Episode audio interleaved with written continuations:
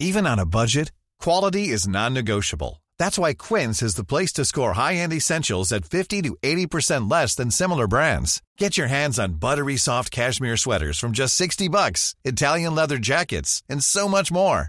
And the best part about Quince, they exclusively partner with factories committed to safe, ethical, and responsible manufacturing. Elevate your style without the elevated price tag with Quince. Go to quince.com slash upgrade for free shipping and 365-day returns. Las noticias. ¿Qué tal? ¿Cómo le va? Buenas tardes. Estás a punto de escuchar Yo soy Javier Alatorre. las noticias con Javier Alatorre. La vamos a pasar muy bien. Comenzamos. El que quiero quiere como quiero que me quiera y termina la condena. Me divierte, maybe tú eres el que me libera. Y es que hoy es carnaval, yo estoy de aquí y tú eres de allá. Lo diré en inglés y me entenderás. Mm. I don't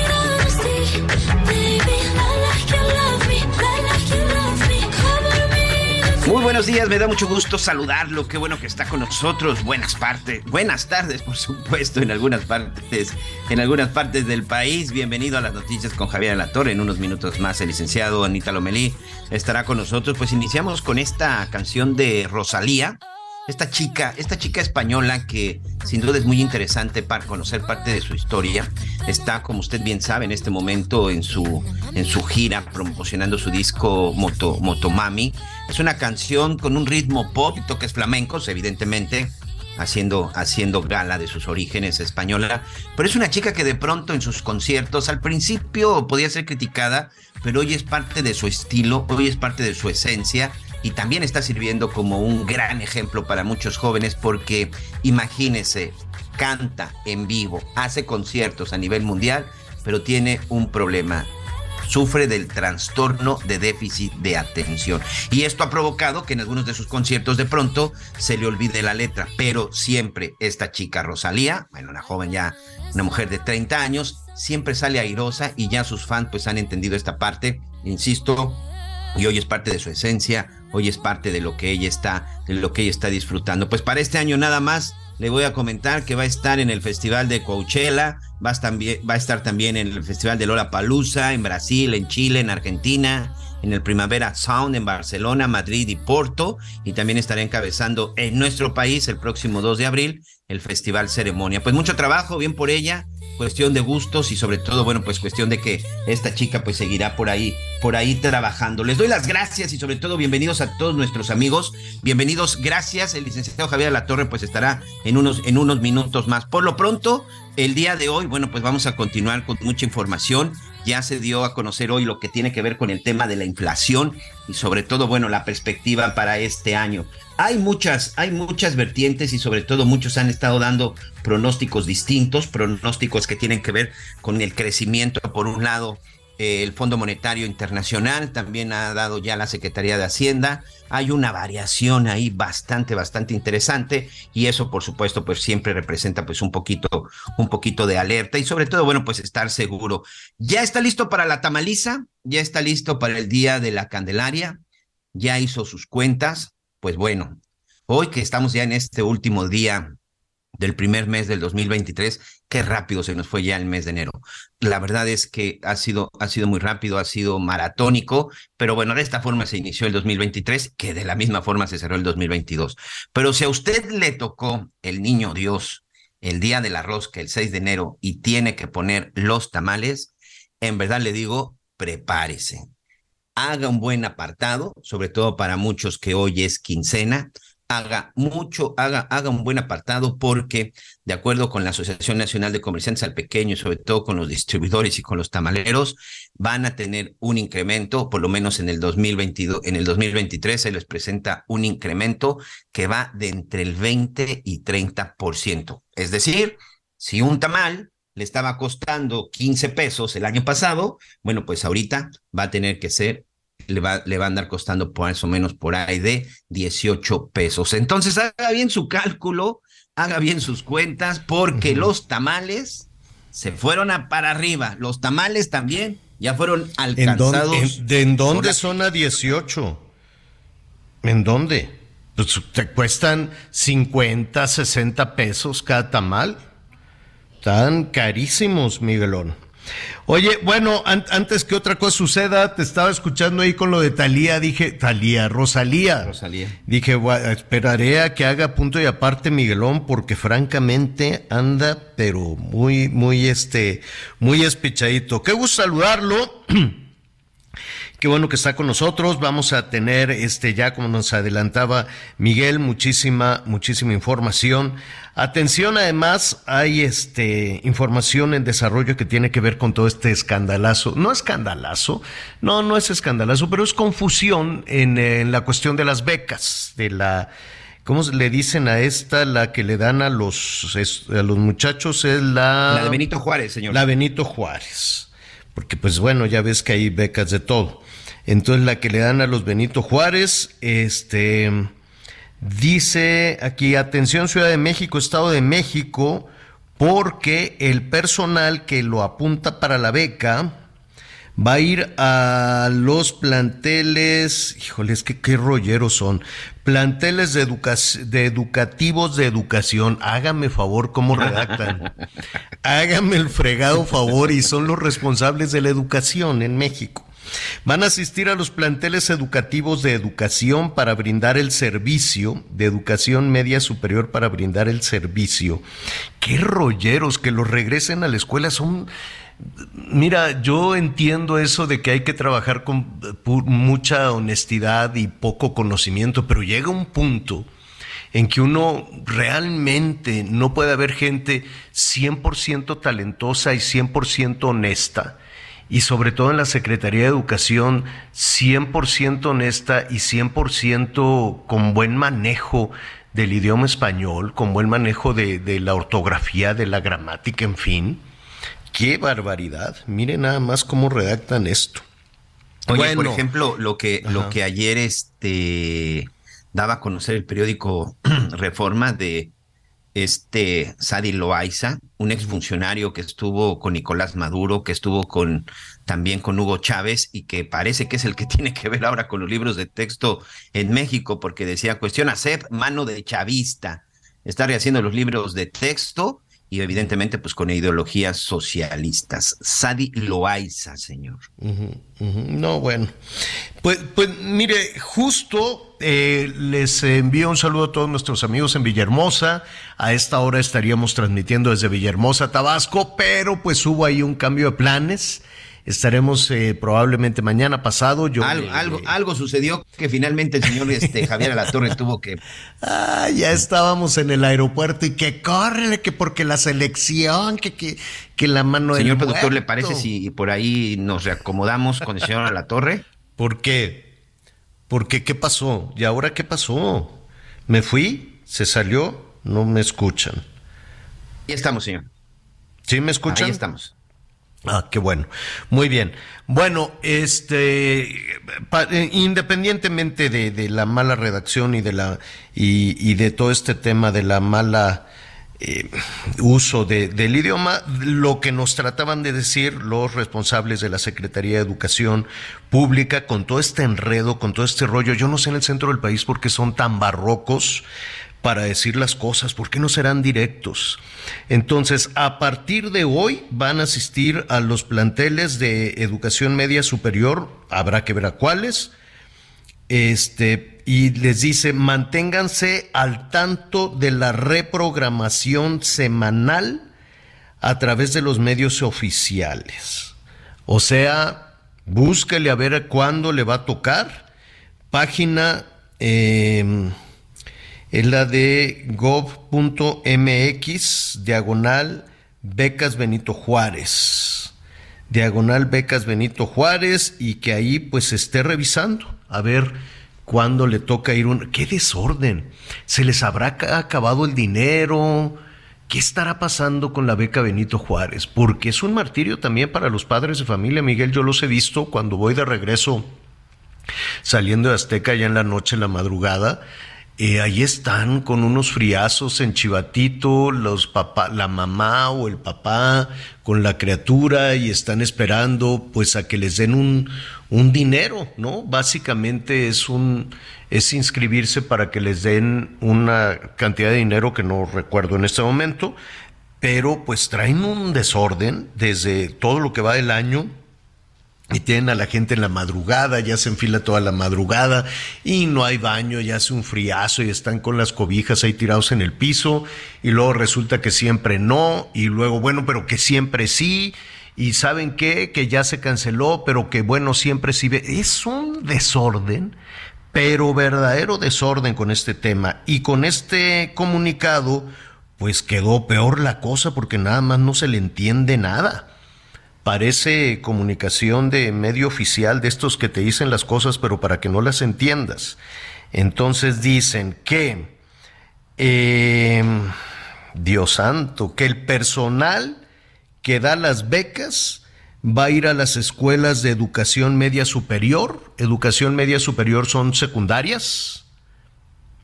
No, es, bachillerato, señor. Media superior es bachillerato. Que van a ir a los bachilleratos a brindar el servicio. Eh, y se exhorta a los becarios, hazme favor. Y le hacen un llamado pues a la gente que quiere la beca para que estén al tanto de la reprogramación. O sea, van a reprogramar, no saben cuándo, no saben cómo, no saben en qué escuela. Entonces, pues igual nosotros vamos a estar atentos en este, hay una página que se llama Escuela por Escuela para Becarias y Becarios de Educación Media Superior. Entonces, este, si eres de nuevo ingreso o de continuidad con órdenes de pago, está eh, pendientes de cobrar, revisa esta información para saber cuándo atenderemos tu escuela. Entonces, pues tienen que estar ahí pendientes y que cada semana van a ir a las escuelas. Eso creo que es lo que quieren decir. Creo que es lo que quieren decir, porque no hay nada más enredoso que el gobierno para anunciar las cosas, sobre todo cuando no tienen la certeza de lo que están haciendo, cuando no saben si lo van a cumplir pues así es. Fíjese que estoy preparando eh, precisamente todo un tema de, de, educación, de ver por qué estamos atascados en el mismo lugar y desde cuándo estamos atascados en el mismo lugar. Y la educación así como la conocemos, la educación pública así como la conocemos, pues tiene, ¿qué quiere? 100 años. Bueno, si me aprieta son 99 años con esta misma este, situación, más o menos más o menos igual. Estoy hablando de la Constitución de 1824. El artículo tercero decía, pues la educación es libre y se agarraron de la greña porque decían, pues libre significa que yo hago lo que me da la gana y luego, bueno, no, bueno, que sí. Este, después, ¿sabes curiosamente quién impulsó que fuera em, el Estado el, eh, el responsable de garantizar la educación pública, sobre todo la educación primaria. Bueno, evidentemente en las leyes de reforma, pues ya venía todo este tema de, de, la instauración de la educación pública, pero el que le dio el spin, curiosamente, pero pues ya sabes cómo es la política, fue Maximiliano de Habsburgo. Entonces el emperador dijo, no, si queremos modernizar México le tenemos que dar educación. Y él dijo, sí, estoy de acuerdo, con todo este asunto de las leyes de reforma, estoy absolutamente de acuerdo en que se tenga una educación laica, en que la educación corra por parte del Estado, en que hay que construir escuelas sí o sí a como dé lugar. Y todo eso, fíjese usted, lo impulsó Maximiliano, pero pues son de esas cosas que la historia calla, que la historia hace un lado, pues porque pues no se vería bonito que el impulsor de todo el tema de la educación fuera Maximiliano. Imagínese, bueno, pues les va a dar retortijones a muchos. Pero así fue, ni modo. La historia eh, ahí está, la historia se puede documentar y, el, y, así y fue esa, fue esa decisión. Eh, escuelas primarias, decía, hay que construir escuelas primarias sí o sí a como de lugar, eh, educación obligatoria, educación laica, separar todos los temas del Estado y se puede tener la libertad de que las escuelas religiosas funcionen, pero siempre supervisadas por el Estado. Esa era la posición de Maximiliano, que después tuvo otro espíritu. Bueno, también estaba la, la educación este, secundaria, por decirlo de alguna manera, aunque se llamaba de otra, de otra forma, y él adoptó o quiso instaurar en México el sistema de liceo el, liceo francés, que era, hágase de cuenta, la segunda parte de la educación después de la primaria, era, eh, duraba como seis años más o menos de instrucción. Eso incluía a la postre, bueno, al, tiempo se, dividió en secundaria y preparatoria, pero era la formación del liceo con el eh, modelo del liceo francés. Y luego, bueno, pues ya se escabecharon a Maximiliano, Carlota se volvió loca, y pues a seguir adelante. Y hubo, pues, este, yo digo, sí, muchos intentos, muchos intentos, pero pues yo me iría hasta Carranza, me iría a este México, bueno, Porfirio Díaz que también impulsó de alguna manera la educación, pero mire, todos han querido impulsar la educación. Todos tienen esa buena intención. Juárez, Maximiliano, este Porfirio Díaz, Carranza y en medio pues muchos responsables en segundo nivel de, de los procesos de educación. El hecho es que llevamos rebotando estas ideas en manos de personajes que están más con la ambición política, más con quedarse en el poder y que se suben a la, a la plataforma de la educación para lucirse únicamente para lucirse. Y entonces así llevamos 100 años. 100 años experimentando y que si ahora mejor les doy dinero, pues si ahora mejor construyo las escuelas y ahora las escuelas están hechas pedazos. Yo sé que está todo este plan de la escuela es nuestra y que se le, se le entrega el dinero a, a las jefas de familia, eh, se trata de evitar que los papás metan la mano, que sean las mamás, pero pues las mamás les cae el dinero y luego ellas que ellas pues tienen que atender su casa, no pueden estar, oye, vete a comprar un costal de cemento, cómprate la varilla, ahora vamos con el de los vidrios, ahora vamos con el de los pupitres, ahora, bueno, yo, yo entiendo que el dinero se lo han robado todo durante 100 años de construcción de escuelas, desde que Maximiliano impulsó la, la construcción de las escuelas primarias, me queda claro que se friegan la lana, que se roban el dinero para todo, para Siempre uno piensa que para las elecciones, pero no es cierto, se lo roban para ellos mismos y luego andan diciendo, no, pues es que es para la causa, o es para las elecciones, o es para lo que tú quieras. Venimos con esa historia durante 100 años robándose el dinero de la educación, el que puede le mete la mano al cajón. El que puede, y sean conservadores, liberales, de derecha, de izquierda, de centro, de lo que usted quiera, no hay político bueno, o por lo menos en esa revisión de 100 años yo no he conocido un político bueno, en ese sentido. ¿Por qué? Porque si llevamos 100 años ya deberíamos de ser una potencia educativa brutal. Llevamos 100 años experimentando, por Dios. Y con un montón de dinero, bueno, a ver, y con todo este tema de la escuela es nuestra y todo ese presupuesto, el dinero, claro, hay que señalar que el presupuesto actual, el del 2023, es más chiquito para educación que el del 2019. Sí, claro que los números suenan eh, tremendos. Se dice, no hombre, ahorita estamos gastando más dinero en educación que en el 2022 y que en el 2021. Pues claro, estaban las escuelas cerradas, abandonadas, rotas, saqueadas. Y yo no sé por qué decidió, no, es que con la pandemia, pues por eso, como no hay criaturas en la escuela, ponte a, a, cortar las ramas, a cortarle la hierba, a pintar las paredes, metes a dos trabajadores ahí con un cubrebocas y les dices ahorita que están este, los niños desafortunadamente perdiendo el tiempo porque no hay internet, porque no hay las posibilidades de la educación a distancia, que no digan mentiras. Y eso que dijo Esteban Moctezuma de la nueva escuela mexicana se oye fregoncísimo, se oye muy bonito. ¿Cuál nueva escuela mexicana? ¿Cuál? Dos años perdidos, dos años perdidos en el aprendizaje. Y hacemos como que no pasa nada y hacemos como que a nadie le pasó nada y ahí pues ya veremos después. No, son dos años perdidos que van a tener un costo tremendo.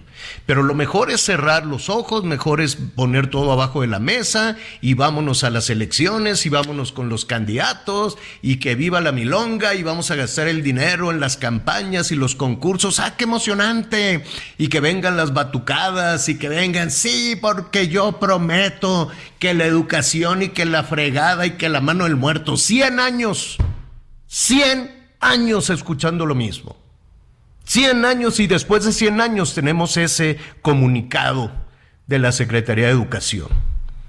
100 años después, los responsables de, de, la Secretaría de Educación están escribiendo ese comunicado. ¿Es justo? ¿Realmente es justo que eso nos pase? Pues no. Claro que no. Y que hemos visto que han pasado de todo. Liberales, conservadores.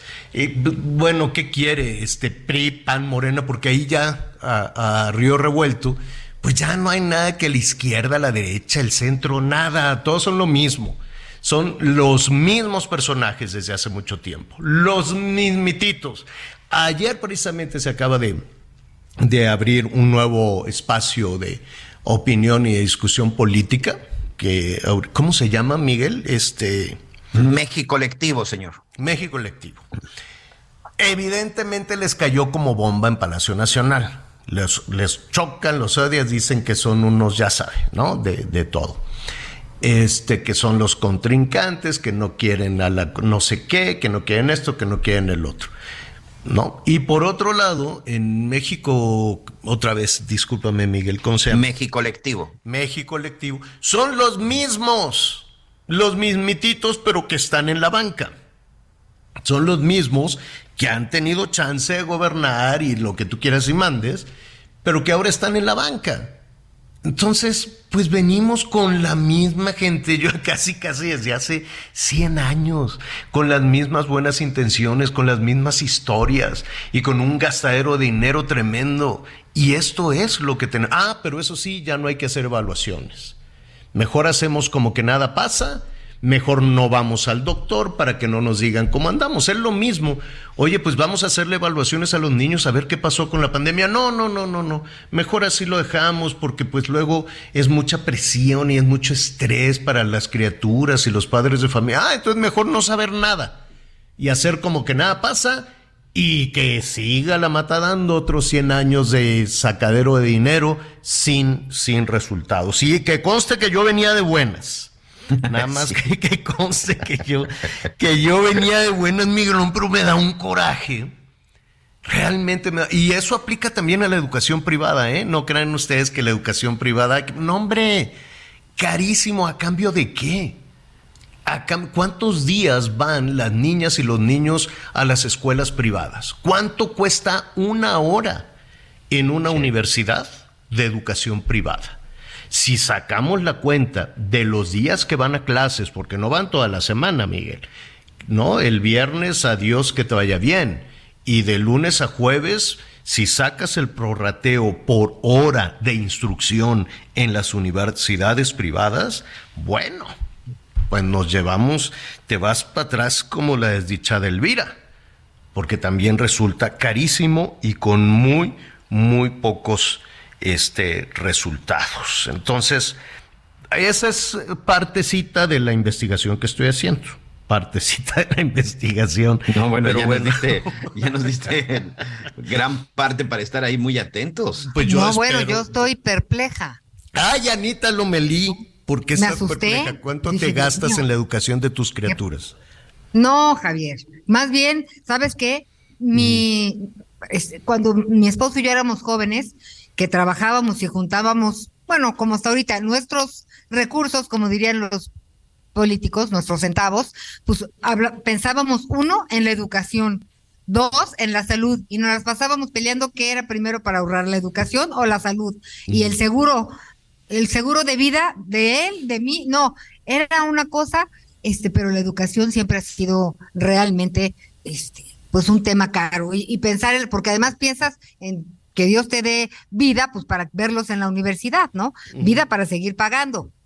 Esto sí, si no... Lo, lo, que, lo que creo que también ya, ya no debe de ser es el hecho de que, bueno, quienes tenemos la oportunidad de, de, llevar a nuestros hijos a una escuela privada, bueno, pues bendecidos, pero quien no y que de pronto ve que su, que su niño que quiere seguir estudiando y que no se queda y que tiene que pasar un año, dos años, yo creo que eso es lo que también se tiene que terminar, o sea, que los chavos que verdaderamente quieran estudiar, pues que sí tengan esas oportunidades y también revisar por qué los niveles de deserción son tan grandes, Javier, son elevadísimos. A mí sí me da mucho coraje de pronto ver que se quedan 10 mil chavos en la prepa y que solo la terminan 3 mil, cuando a lo mejor esos 7 mil lugares pudieron haber sido aprovechados por alguien más. Sin duda, hay un problema de fondo Así que se tiene que revisar en la, en la, educación, en la educación, en donde también los chavos deben de jugar un papel importante. Uno, no puede ser que la mayoría se quede sin ocupar un lugar. Claro. Y dos, no puede ser que la mayoría a, abandone la escuela antes de concluirla. Algo muy serio. Vamos a hacer una pausa, regresamos con el juicio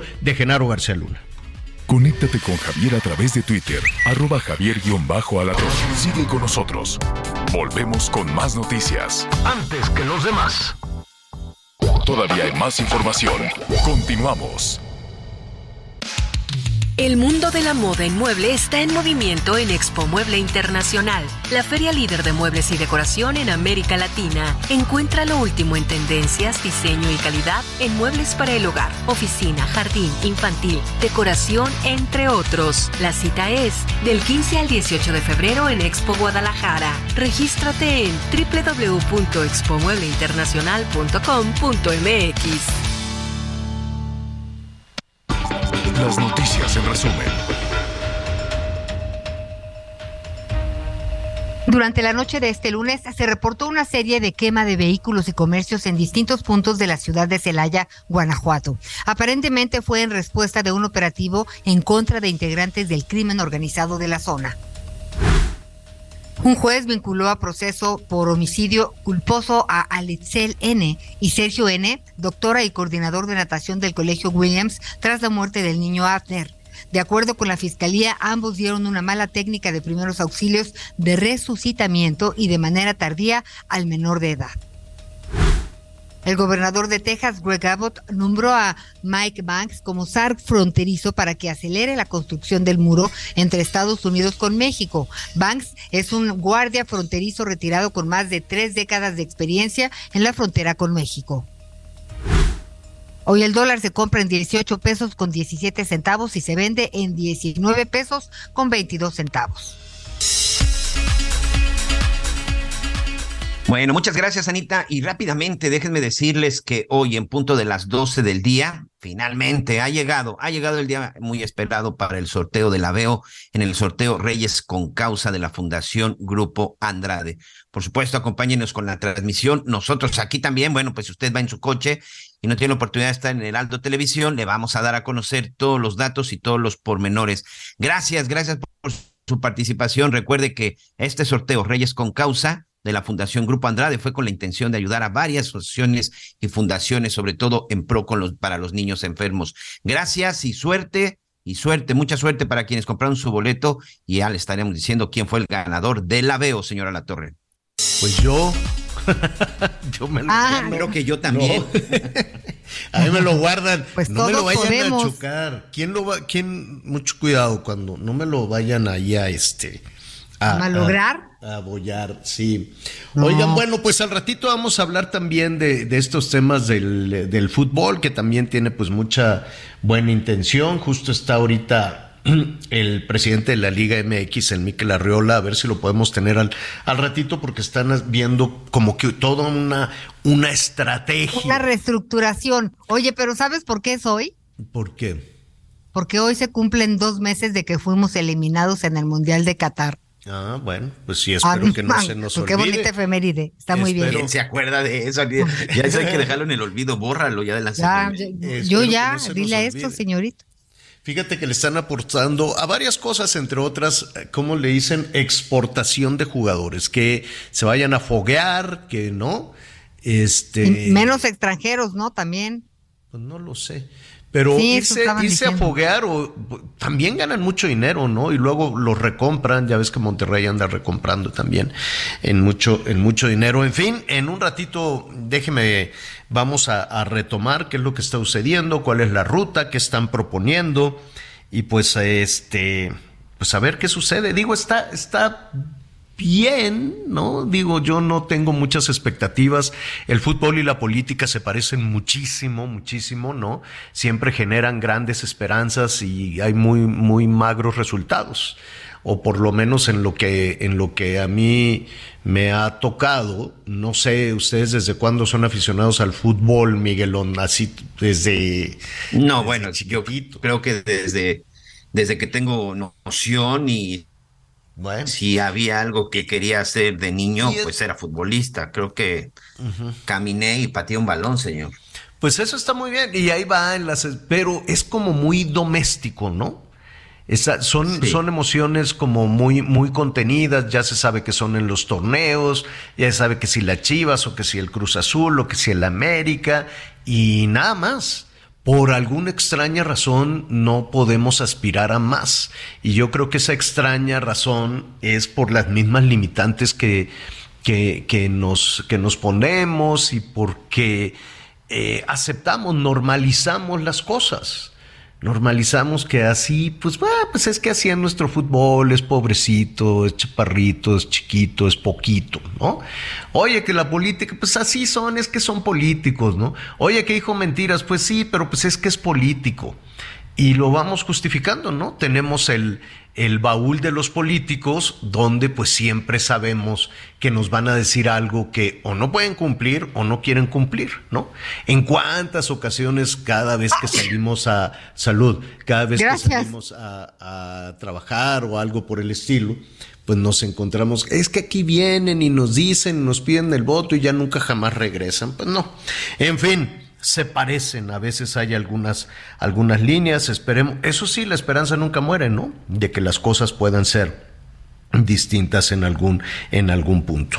Bueno, a ver, hay información en desarrollo, está el juicio en la segunda semana, si es la segunda o la tercera, la segunda semana de juicio, porque la... De audiencia, sí, la segunda. Sí, porque la primera fue para ver quiénes eran los jurados, ¿no? Correcto. Quién, Quiénes iban a, a, quién iban, hacían esa selección de jurado. Entonces estamos entrando en la segunda semana. Ayer este narcotraficante, ¿cómo le dicen? El lobo. El lobo Valencia, el lobo Nava. El lobo Valencia mentiroso. bueno, yo no sé. ¿Por qué? No, sí, bueno, tremendo, tremendo lo que sucedió. Tremendo. Que, sí, que no, que no lo vi, pero no los fiscales. No, ya, yo ya no entendí qué quería decir. A ver, hasta donde yo me quedé, primero, dinos quién es el Lobo Valencia eh, y a su vez, eh, cuánto dinero dice que le dio a García Luna. Pues mira, el día de ayer este narcotraficante, que en su momento fue parte del, del cártel de los, de los Valencia y que pues posteriormente fue uno de los socios del cártel de Sinaloa, Oscar Nava Valencia, aseguró que le entregó a Genaro García Luna por lo menos 10 millones de dólares y describió dos reuniones, una de ellas en donde se habla incluso de que estuvo en un autolavado en Guadalajara, que posteriormente incluso la defensa presentó la fotografía.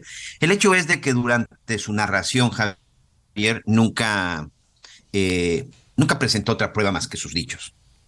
Y en el momento que le incluso le cambiaban o le hacían otra pregunta, de pronto se le olvidaba. Hubo un caso en donde dio un dato que acababa de dar hace 10 minutos y cuando le vuelven a preguntar de ese dato ni siquiera lo recordaba. Entonces, el día de ayer incluso ya el juez, eh, el juez Kogan le dijo a la fiscalía que ya estaba cansado de que le estén presentando testigos, que no les consta nada que no, se, que no son creíbles sus historias y que simple y sencillamente no están presentando absolutamente ninguna prueba, porque habla que le entregó a Luis Cárdenas Palomino, que también fue uno de los hombres cercanos de Genaro García Luna, 500 mil dólares, pero no da, o sea, no presenta ninguna prueba. También habla de una reunión en donde estuvo supuestamente el Chapo y todos ellos, en donde se juntaron los Beltrán Leiva, el Chapo y el Mayo para juntar 10 millones de dólares para Genaro García Luna, pero tampoco presenta ninguna prueba, no da más datos y cayó él mismo en una serie de contradicciones. Bueno, el día de hoy se está presentando un agente de la Policía Federal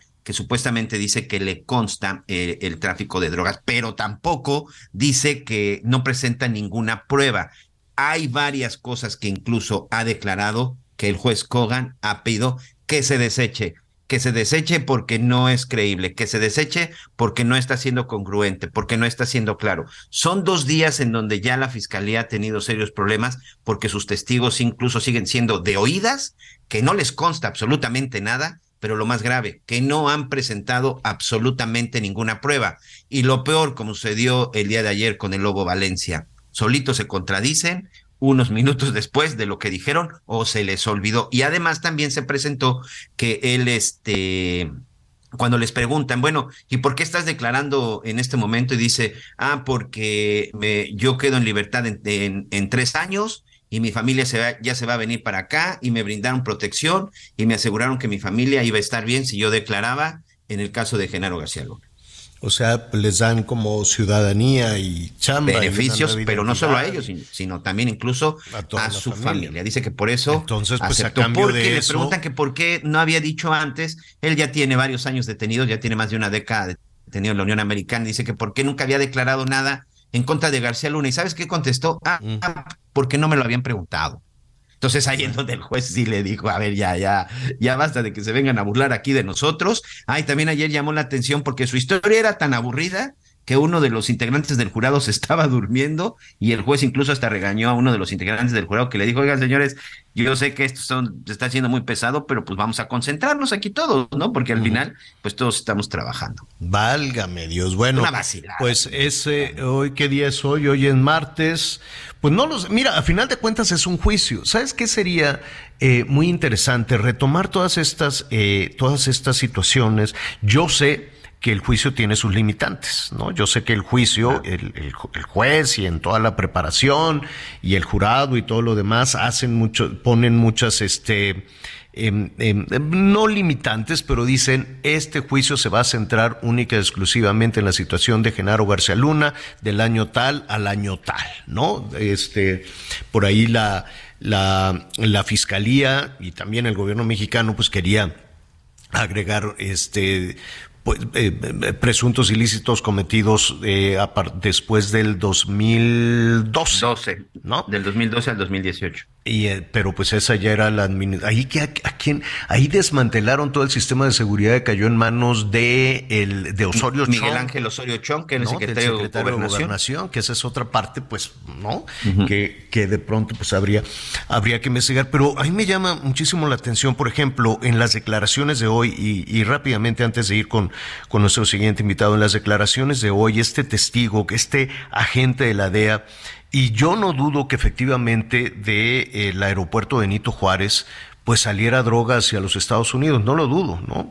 ha salido, ha salido en tren, ha salido en este, en aviones, ha salido en túneles, ha salido en camiones, y hoy salen migrantes, ¿no? Porque ahora, pues no son esos grandes cargamentos de cocaína, de marihuana, ¿no? Ahora, pues con una bolsita de fentanilo que le puedan poner internamente es una, una, cosa terrible en el tráfico de personas, pues que les ponen en el cuerpo este, la droga, por decirlo de alguna manera, o en una bolsita, o en un zapato, o en lo que sea. Y en el tráfico de personas, pues va también el tráfico de droga, de fentanilo. La gran duda es qué sucede cuando ese avión que sale del Benito Juárez, o que sale de Cancún, o que sale de Monterrey, o que sale de Guadalajara, que sale de Culiacán, ¿no? En ese avión, ¿qué pasa? Cuando aterriza en los Estados Unidos? ¿Cuál es la ruta que sigue? ¿Por qué no hay nunca una línea de investigación de corrupción de los agentes federales en los Estados Unidos o de las autoridades en los Estados Unidos? Porque la cadena de distribución de droga debe de estar aceitadísima para que esa cantidad de droga esté provocando esa catástrofe allá en los Estados Unidos. El pentanilo está matando a la gente.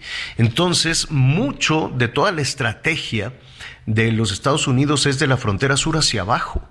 Y con mucha dificultad todo eso, ¿no? Digo, generaría, yo quiero suponer que algún jurado cuando dicen, no, pues es que la droga, primer, eh, la semana pasada decían se subía en trenes desde la Ciudad de México hasta los Estados Unidos, ¿no? Uno de los, uno de los testigos dijo eso. ¿Cómo le decían? Este, el, el futbolista, uno que tenía equipos de fútbol. ¿no? Decía. Sí, así es, el futbolista, exactamente. La subíamos a los trenes. Este dice la subíamos a los aviones. Bueno, y cuando cruza la frontera el tren y cuando aterriza el avión en Estados Unidos, ¿qué pasará? ¿Cómo es esa ruta de distribución, no? Pero entiendo que cualquier duda que el jurado o el mismo juez tenga en, en, ese sentido, pues no se toma en cuenta, porque si no sería un, un asunto de nunca acabar, ¿no?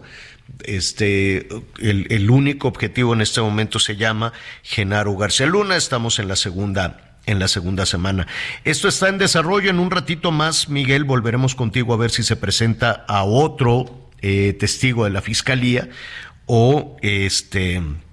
Ayer por la tarde la defensa es quien le dio la vuelta a las declaraciones del Lobo, ¿no? Sí. Primero en la mañana. Sí, eh, Vamos a esperar la contrarréplica, señor. Y ya, y ya estaremos ahí pendientes de la contrarréplica. Bueno, a ver, em, estamos ya desde hace un año prácticamente en campaña, desde que se dio el banderazo de salida en Palacio Nacional.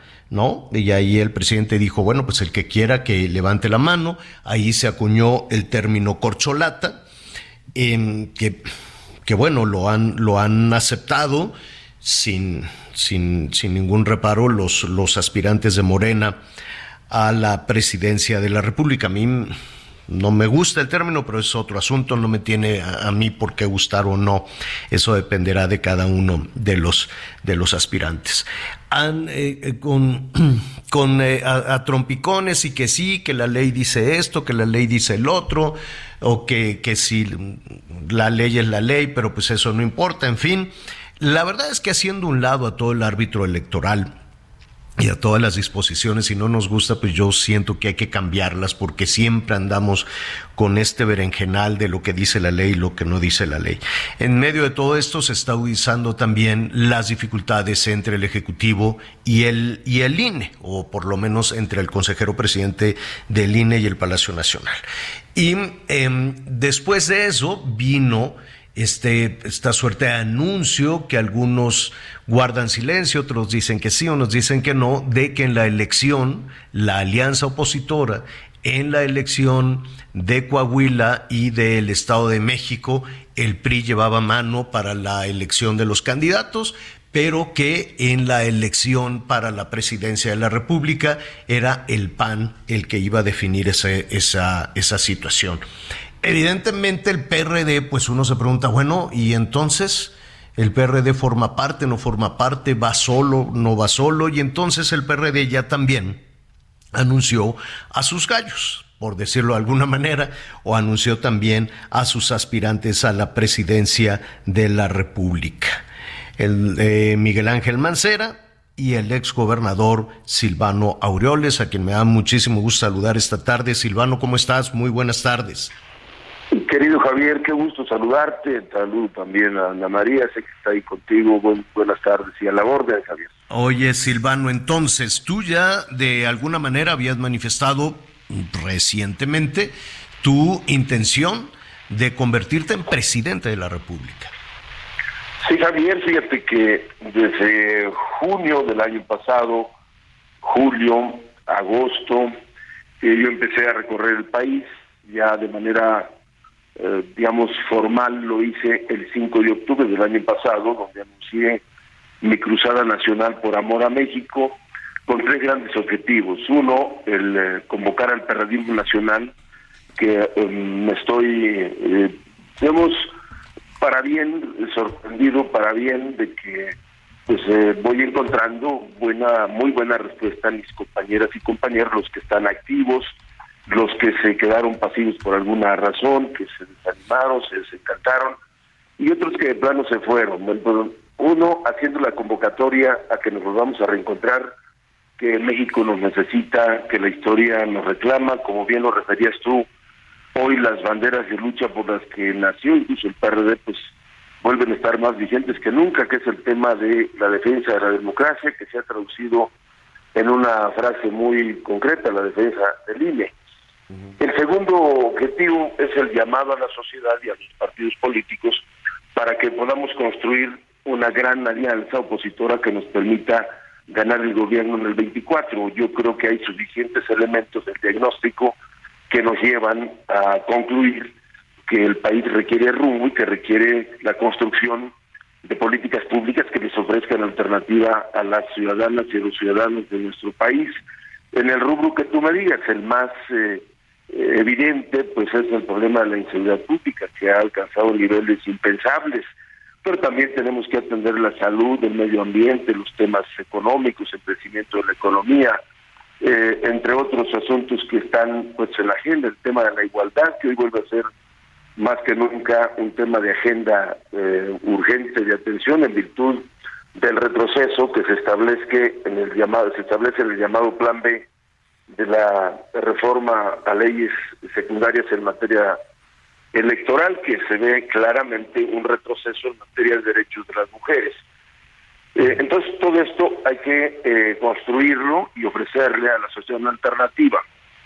Para ello tiene que haber, y este es un punto muy importante, Javier, tiene que haber un método democrático y eso es lo que en lo que estamos trabajando ahora para que se elija a la o el candidato que encabece la alianza opositora y desde luego pues que podamos contribuir y que eso es parte de lo que estoy haciendo con una propuesta de nación, un proyecto de país que ofrezca soluciones a los problemas más urgentes de México. Pero todo pasa, Javier, porque eh, los partidos políticos posibles coaligados pues entienden el llamado de la sociedad y que no se puede seguir decidiendo dentro de las fronteras partidarias o en las dirigencias o en las cúpulas partidarias el destino del país. Tiene que haber una apertura total hacia las propuestas ciudadanas, empezando por la construcción del método. Yo creo que el presidente Zambrano, presidente nacional del PRD, dijo muy bien su postura, a pesar del trato eh, pues poco amable que le dieron en el jueves negro los eh, dirigentes del PAN y del PRI, decir, oye, pues ya nos pusimos de acuerdo, tú estás aquí. Claro, claro. entonces, Silvano, eh, no va, no irías, en caso de convertirte en candidato a la presidencia, no irías en solitario con el PRD nada más. De estarían tratando. lo que estoy buscando, Javier, es que se construya la gran alianza, el gran frente opositor, porque también hay que ser realistas. Si vamos cada quien por su lado, pues claro que le vamos a dejar el camino libre al oficialismo. Eso es eh, muy evidente, pero también tiene que haber dentro o entre los aliados pues, un mínimo de respeto y de y de trato. Yo digo, por lo menos lo hubieran fraseado de otra manera. Ahora, quizá eso ya pasó y se pueda enmendar de alguna manera un maltrato innecesario al eh, presidente del PRD en ese en ese anuncio porque lo cierto es que también debe quedar muy claro que sin el PRD no hay alianza. Yo no veo que si el PRD no va, el PRI y el PAN vayan a construir una coalición. Yo eso prácticamente lo veo este imposible. Pero hoy hay que pensar, Javier, por arriba de los intereses personales o partidarios. Oye, pero ¿cómo, cómo, eh, ¿cómo ir por arriba de los intereses personales y partidarios cuando, pues, de entrada, los partidos, los tres partidos importantes de oposición, PRD, PAN, PRI, no renovaron sus, sus dirigencias y entonces parecería justo eso. Parecerían intereses personales en principio y partidarios después. ¿Cómo superar esa situación? Todavía no, no concluimos, este, Javier. Ah, A nosotros, formalmente, la, el, se vence la dirigencia actual que encabeza Jesús Zambrano se vence en agosto de este año, es decir, eso todavía no, no, no está concluido. Entiendo que los demás ya cerraron esos capítulos, pero en el caso nuestro no. Pero lo más importante aquí, David, es que el PRD le está diciendo a, los la ciudadanía en general, a las organizaciones de la sociedad civil, aquí están las puertas abiertas del PRD, aquí hay un registro, caminemos juntas, juntos construyamos un método democrático, porque yo estoy convencido, Javier, y se lo dije hace cinco años, si no hay un método democrático, abierto, transparente, que legitime una candidatura desde la oposición, pues no va a haber diferencia. Ya sabemos que los de enfrente, los del oficialismo, pues es el dedo o la tómbola, ¿no? Pero nosotros tenemos que diferenciarnos. Y yo no voy a quitar el dedo de renglón en dos grandes cosas. Una es el método democrático para elegir a la candidata o el candidato que encabece la, la oposición, la coalición opositora. Y dos, que es elegible de inmediato para los gobiernos de coalición. Y no menos importante, pues tener también el programa, el, proyecto de país que habrá que construir lo que le falte junto con la sociedad. Tres puntos muy importantes, Silvano, que nos gustaría ir desmenuzando junto contigo después de, esta conversación. Por lo pronto, pues te agradecemos mucho estos minutos. Con mucho gusto, Javier, sabes cómo te aprecio y respeto y desde luego a todo tu equipo. Y vamos a seguir en la ruta método democrático para elegir el candidato o candidata. No hay otra y no vamos a cometer los mismos errores del pasado. Silvano Aureoles, eh, ¿qué te digo? Precandidato aspirante a la candidatura a la presidencia de la República de momento. pero el tiempo se va rapidísimo. Silvano, gracias. Gracias. Abrazo, querido Javier. Un abrazo. Otro para ti. Hacemos una pausa, volvemos.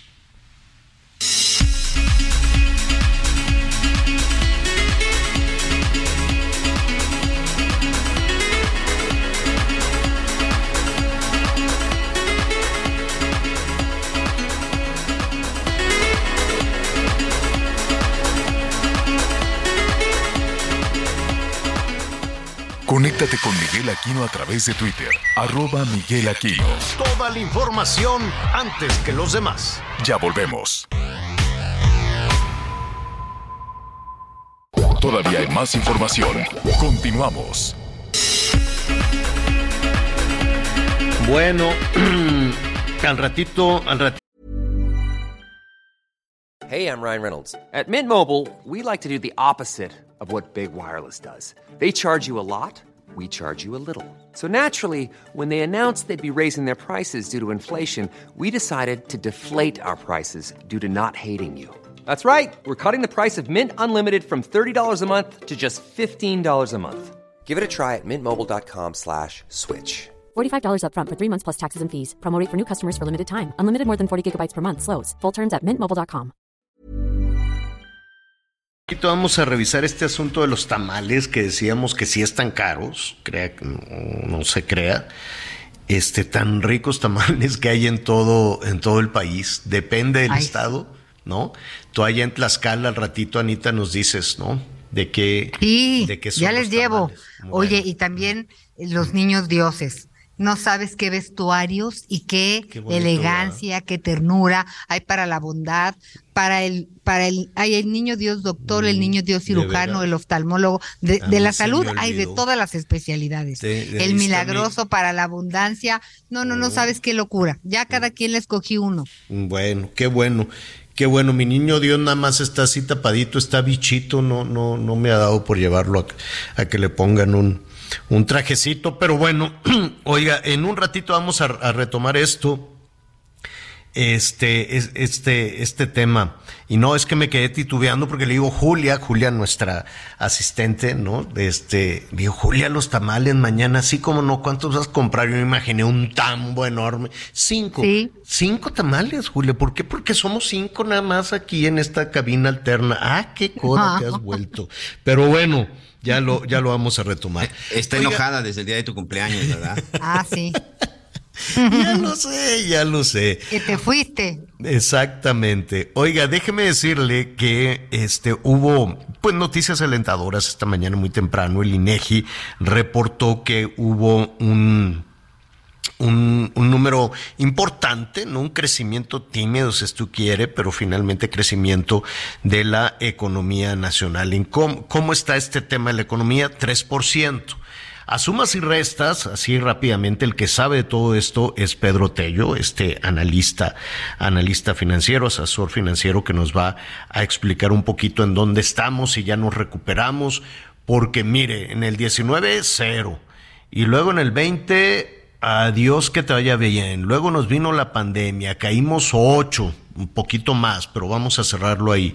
Nos recuperamos cinco, entonces todavía le quedábamos debiendo. Luego nos recuperamos tres y se oye muy bonito, nos recuperamos cinco y ahora nos recuperamos tres. Y eso, eso está bien, vamos bien, estamos igual Vamos a platicar entonces en ese sentido con Pedro Tello, que eh, a quien siempre le siempre le agradecemos que nos ayude con sus análisis a entender lo que está sucediendo. ¿Cómo estás, Pedro? Qué gusto saludarte. Javier, ¿qué tal? Buenas tardes, qué gusto saludarlos a ustedes y a quienes nos escuchan. Gracias por esta oportunidad para conversar sobre el comportamiento de la economía mexicana, según el estimado del INEGI correspondiente al cuarto trimestre del año 2022, y a partir de esa cifra, cómo se estima que le fue a nuestra economía a lo largo de todo el año 2022. ¿Y cómo nos fue? Eh, yo diría que hay noticias buenas y otras que no son tan buenas. Vamos a empezar por las buenas noticias. La primera es que en el cuarto trimestre la economía mexicana registró un avance moderado, pero finalmente avance por quinto trimestre consecutivo. Esto no había ocurrido, Javier Auditorio, en todo lo que va de la presente administración. Desde el primer trimestre del año 2019 hasta el último trimestre del año 2022, nuestra economía no había registrado durante cinco trimestres consecutivos un ritmo de crecimiento a final de cuentas. Segundo, con el avance reportado en el último trimestre del año pasado, ya recuperamos el nivel que tenía en México la economía antes de que llegara la pandemia. Debieron pasar prácticamente dos años, 24 largos meses, para recuperar el mismo nivel de producción que teníamos antes de la pandemia. Y para ubicar en contexto lo que representa este asunto del tiempo y la recuperación, vale la pena señalar que en Estados Unidos les tomó solo seis meses recuperar el nivel que tenía su economía antes de la pandemia. Pero finalmente llegamos ya digamos, esa primer meta importante que era recuperar el nivel de actividad.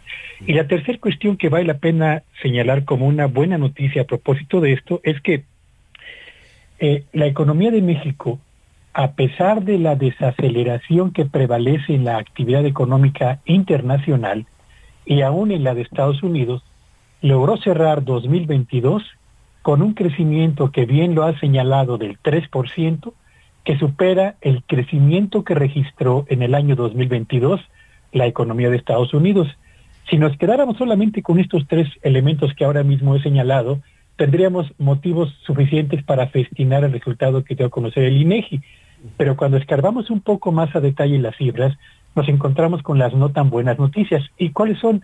Tres fundamentalmente. Primera, el crecimiento de la economía mexicana en el último trimestre del año pasado dio evidentes muestras de debilidad. ¿Por qué?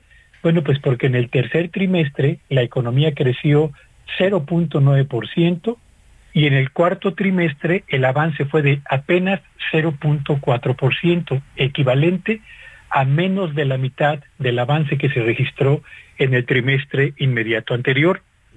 Segundo, en la medida en la que la economía de México inicia la transición al 2023 con un ritmo de avance cada vez menor y con una cuesta de enero que es francamente muy intensa, la perspectiva con la que iniciamos 2023 en materia de crecimiento no luce muy halagadora, porque crecemos menos y la desconfianza de los empresarios para invertir y la cautela de los consumidores para comprar bienes asediados en este último caso por la inflación, hará que los motores de la inversión productiva y del consumo de bienes en el territorio nacional difícilmente permitan mantener el ya de por sí moderado avance con el que cerramos 2022. Y por último, en el 2022, la economía mexicana tuvo un crecimiento del 3% que se quedó por debajo de la mitad del avance que registró la inflación en México, 7.8%, mm. con lo que se acumulan cuatro años consecutivos en los que la inflación le gana la carrera al crecimiento de la economía mexicana, Javier. Mm, pues eh, eh, claroscuros, ¿no? Dos lados, dos lados de la moneda. Yo te, yo te preguntaría, eh, dos cosas, bueno, tres, nos abres muchas, nos muchas interrogantes. Estamos entonces a los niveles prepandemia, ¿no? Que, que todo el, mm, todos todas las economías del mundo quisieran borrar ese episodio, pero ahí está, no lo podemos negar y, y hay muchos temas todavía que discutir de eso. Regresar a los niveles de prepandemia significa em, que vamos bien. Esto, esto te lo pregunto, Pedro, porque pues en el do- cuando decimos prepandemia, ¿te refieres al 2019? 2018. 2018. Cierre del 2018, sí. ¿Y qué crecimiento tuvimos en el 2018? En el 2018 la economía mexicana tuvo un avance del 2.1%. ¿Atribuible al gobierno de Peña Nieto o de En López efecto, Obrador? fue el cierre del sexenio de Enrique Peña Nieto, con una economía que vale la pena también señalar, Javier, que en el último semestre del sexto año de la gestión de Enrique Peña Nieto, la economía mexicana también estaba ya dando muestras de debilitamiento, estaba avanzando a un ritmo cada vez menor, pero traía una trayectoria de años de crecimiento. O sea que regresamos al punto de arranque, En efecto. cuatro años después. En efecto, lo que significa que en cuatro años la economía de México no avanzó prácticamente nada, a pesar de que la población de México sí creció, a pesar de que los jóvenes que buscaron empleo también aumentó, y a pesar de que las necesidades de garantizar niveles de bienestar dignos a la mayor parte de la población también aumentaron en estos cuatro años. Eso es lo que revela justamente la comparación entre recuperar el nivel que teníamos hace cuatro años y compararlo contra una población que aumentó y requirió evidentemente mayores y mejores servicios de salud, de educación, de eh, bienes y servicios y de empleo, entre otras cosas. O sea que en términos de economía, en cero. O sea, regresamos En al efecto. punto, regresamos al punto de arranque. Ahora, en, en esta dinámica, o sea, a final de cuentas hay que, hay que ver que son cinco trimestres. Ese, ese es un buen indicador, como quiera que sea, ¿no? Cinco trimestres con apenitas, si tú quieres, con crecimientos chiquititos, moderados, por abajo de la inflación, pero a final de cuentas una tendencia. No sé si así es o, o, o me estoy o, o- estoy demasiado optimista. En esos eh, eh, trimestres, cinco, si no me equivoco, con ese mínimo crecimiento, pero a fin de cuentas crecimiento, ¿hay algún factor importante? ¿Hay algún factor que, que, que, que signifique combustible para ese crecimiento?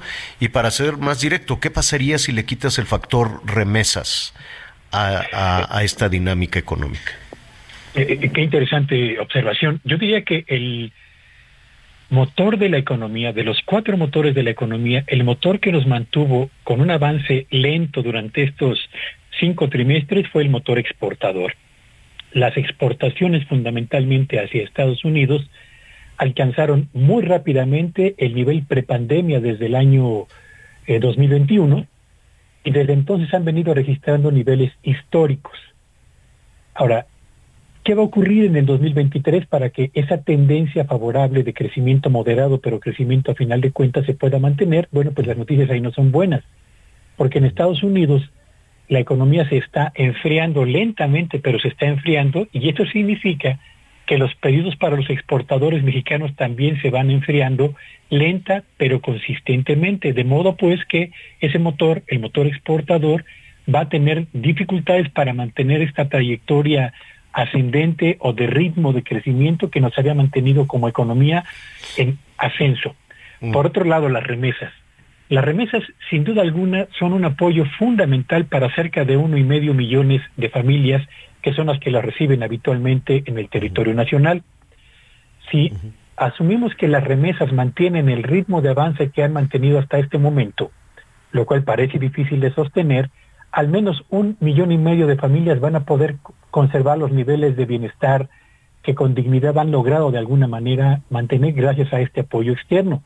Pero si las remesas empiezan a desacelerarse o a crecer a un ritmo cada vez menor, porque en Estados Unidos se enfría la economía y hay menor generación de empleos para los mexicanos, pues evidentemente que dejarán de ser un apoyo para el motor del consumo nacional de bienes y servicios, lo que también inducirá a que nuestra economía avance a un ritmo todavía más lento de aquel con el que cerramos el último trimestre del año anterior. Así que eh, buenas noticias la manera en la que cerramos 2022, pero yo diría el panorama luce cada vez más nublado en el arranque hacia el 2023 para suponer que esa tendencia se va a consolidar o va a acelerar el ritmo de avance en los próximos trimestres, Javier. Pedro, te agradecemos que, que nos ayudes precisamente a entender, sí, una buena noticia, pero hay que tomarlo con, con cautela. Y me quedo, me quedo con un, un, un, punto para discutir si es probable con, contigo esta, esta semana. Me quedo reflexionando qué pasa si se enfrían las remesas, pero en años ya lo que sigue lo que sigue en nuestro país es electoral, absolutamente electoral, ¿no? Estado de México, Coahuila, ya están eh, abiertamente en campaña todos, absolutamente todos los aspirantes. Y si se abre la llave del dinero para repartir, pues se podría sustituir de alguna manera el enfriamiento de las remesas? Sí, sin duda alguna sí. El gasto social gubernamental, pensiones a adultos mayores, pensiones a discapacitados, becas a jóvenes construyendo el futuro, sembrando vida, en fin, estos programas sociales que ha impulsado con tanta intensidad el gobierno federal podrían no solamente compensar un eventual descenso en las remesas, sino incluso eh, superar el impulso que generarían estas si caen significativamente, pero el detalle, Javier, es que cuando tú gastas un peso más de la bolsa izquierda, tienes que garantizar que te ingrese un peso más en la bolsa derecha para mantener las finanzas gubernamentales en equilibrio. elegir es renunciar, Pedro. ¿no? Elegir es renunciar, entonces decir, bueno, necesitamos el dinero, estamos en, en procesos electorales, cancelemos, cancelemos una serie de proyectos o de programas que ya, ¿no? Se nos vino el tiempo encima y no tiene caso avanzarlos. Eh, digo, en la lógica político-electoral de este país, no es que yo apoye eso, ¿no? Eh, será una decisión interesante y muy importante de la presente administración porque heredar a la siguiente administración un país con finanzas públicas sumamente debilitadas, muy endebles o con un déficit en un nivel peligroso, sería tanto como crear una bomba de tiempo que podría llevarnos eventualmente, subrayo, eventualmente a una crisis de la que todos saldríamos muy mal librados. Pedro Tello, muchísimas gracias como siempre. Gracias y buenas tardes a todos. Gracias. Oye, Pedro, tus redes sociales, por favor. Eh, mis redes sociales, síganme en Twitter en arroba Petello Villagrán donde trato de subir día a día los eh, más importantes signos vitales de nuestra economía. Gracias nuevamente. Al contrario, un abrazo. Es Pedro Tello, sí, sígalo en Twitter y ahí tiene siempre muchísima, muchísima información. Oigan, este, a mí honestamente, regresando, porque ya nos están aquí preguntando que los tamales más buenos son los de los de venado de Nuevo León y de Tamaulipas, y que no, que los de camarón de, de Nayarit que no, que los de... A mí la verdad me gustan mucho los de Sonora y Sinaloa que están gorditos, eso sí traen, traen carnita, están bien rellenitos. Los del centro del país, con todo respeto, nomás no, no, estos de tambo que les dan una embarradita de una salsita aguadita, de una salsita verde, y que no traen nada, mm, nomás no, no, no me gustan mucho. Las corundas de Michoacán, una cosa buenísima, nada más que es, masita, hay que ponerle cremita, quesito, salsita, los estos eh, tamalitos de lote de Veracruz, qué cosa, son dulces, qué, qué cosa tan deliciosa. Y por allá por la península, ¿cómo se llama? Mugbi pollo. Es así, mugbi, en Yucatán. Saludos a nuestros amigos que nos sintonizan allá en Mérida. Corríjame si me equivoco. Es un tamal así más como de charolita, rectangular. Muy bueno. Ah, ya se me hizo agua a la boca. Yo también quiero. Exactamente. Y ni modo, si para los adictos a las tortas del tamal tendremos cerca un bolillito. Ah. Eso sí, nunca lo he probado. Eso sí, no. Hay cosas en la vida que yo nunca he probado.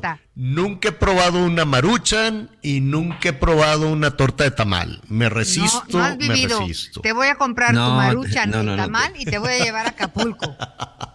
Ay, tampoco he ido a Acapulco. Mira, la maruchan, la maruchan sí, yo me la brincaba, pero la torta de tamal o de chilaquiles Fíjate que incluso aquí mucha gente en Cancún me ha preguntado, oye, ¿de veras y de veras la torta de tamales es muy rico? Porque todo el mundo llega extrañando las tortas de tamal. deliciosa. para muchos... tambo en las mañanas y te va a caer muy bien esa lana. Sí, ¿verdad? Porque aquí no hay buenos tamales, ¿eh? ¿Cómo no? Si tienes ahí a un lado los de Campeche, los de Yucatán. Son, son muy ricos. El tema es que están bien caros. Vamos revisando los precios, vamos viendo qué está pasando. Qué gusto saludar a Cuauhtémoc Rivera, presidente de la Alianza Nacional de Pequeños Comerciantes, que, que bueno, ahí ya les viene una buena fecha para esta celebración, ¿no? El Día de la Candelaria. Atención, la Candelaria no es una virgen, no es una santa, es la luz. El Día de la Luz. Pero bueno, ese ya es otro, ya es otro tema. Cuauhtémoc, ¿cómo estás? No habíamos tenido oportunidad de saludarte. Eh, este, muy bien, Javier, me da mucho gusto poder platicar contigo, con la María, Ana María y con tu público. y desearte que nos vaya muy bien este año. Y este y bueno, pues me abrieron el apetito, ¿qué te puedo decir? Este, a, mí, a mí también se me antojaron algunos.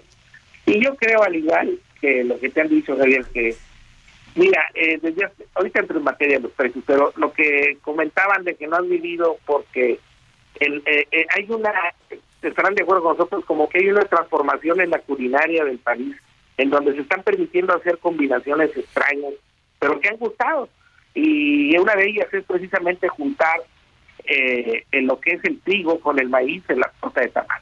Un, un bolillo, una telera con un tamal es una es un encuentro de dos mundos, ¿no? El trigo y, el maíz. sí, tienes toda la razón. Prometo que lo probaré. Me, me cuesta ahí un poquito, digo, ¿y cómo me voy a pasar eso? Pero pues bueno, lo voy a probar a la que también le traigo ganas, que es muy Ciudad de México, es una torta que le ponen chilaquiles rojos adentro, ah, le ponen una milanesa frita empanizada adentro, no, no, no, no, no, frijolito, crema, salsa y luego pues tres días como la culebra del principito, ¿no? A ver cómo digieres esa. Lo que sí te puedo decir casi asegurar. Eh, que vas a regresar, vas a volver, ¿eh? vas a ir con escepticismo y vas a, regresar con mucha alegría a, volver a repetir la dosis. Pero bueno. Oye, en, en algunas tiendas de, de, de, tus agremiados, pues la gente se acerca también a comprar sus tamalitos o a comprar, ¿no? Depende de la región del país, pues los productos de temporada.